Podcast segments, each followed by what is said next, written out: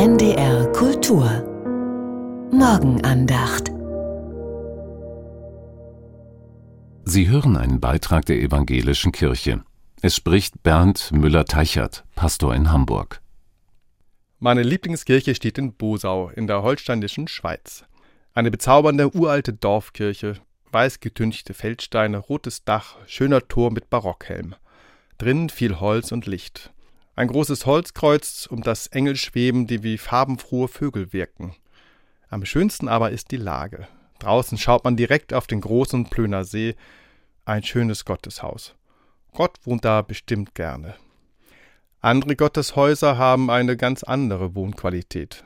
Etwas unterkühlt wohnt Gott in manchen Betonkirchen der 50er Jahre.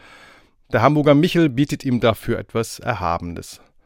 Manchmal kann Gott sich wohlfühlen wie in einer guten Stube, manchmal kommt er sich wohl ziemlich einsam vor in großen, wenig besuchten Kirchen.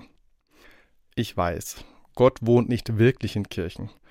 Schon Jesaja lässt er vor 2500 Jahren ausrichten: Der Himmel ist mein Thron und die Erde der Schemel meiner Füße.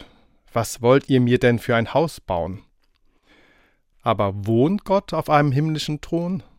Das wäre doch sehr weit weg, so fern. Manche sagen, er wohnt in der Bibel, aber er wäre doch ziemlich platt gedrückt. Andere sagen, er wohnt in jedem Menschen, der bedrückt ist und in Not.